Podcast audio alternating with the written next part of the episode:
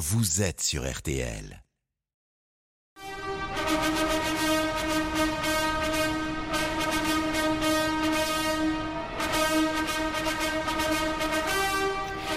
Et bonjour Marie Billon, correspondante RTL à Londres. À midi pile, le roi et la reine sont entrés dans l'abbaye. Immense émotion, Marie, bien sûr immense émotion, euh, très solennelle comme moment évidemment. Le roi euh, est précédé par la reine et suivi par son fils, le prince de Galles William et son épouse Kate, ont descendu euh, cette allée principale de l'abbaye. Ils étaient suivis aussi par les princes, le prince Louis et la princesse Charlotte, tandis que le prince George lui soutenait la robe d'État de son de son grand-père.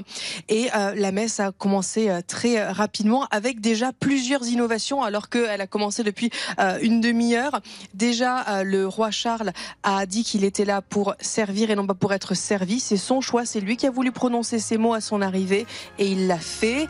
Il y a déjà eu beaucoup de chants, notamment des chants en gallois. Première fois, encore une fois, qu'on entend du gallois mhm. euh, dans cette cérémonie. Et il y a eu d'autres moments importants. Le roi a déjà prêté serment. Il a aussi fait une prière. Encore une fois, c'est une première. Et il y a eu le Premier ministre Régis Sunak qui a lu un texte anglican, lui-même étant hindou. C'est une première aussi. Et là, en ce moment, il y a une chorale de gospel qui est en train de chanter. On l'écoute, on l'écoute un instant. On est en live, on est en direct depuis l'abbaye de Westminster.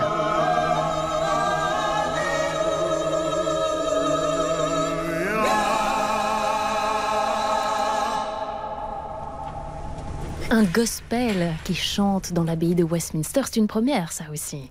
C'est une première absolue pour un couronnement, mais ce chœur de gospel avait déjà chanté pour le mariage de Harry et Meghan.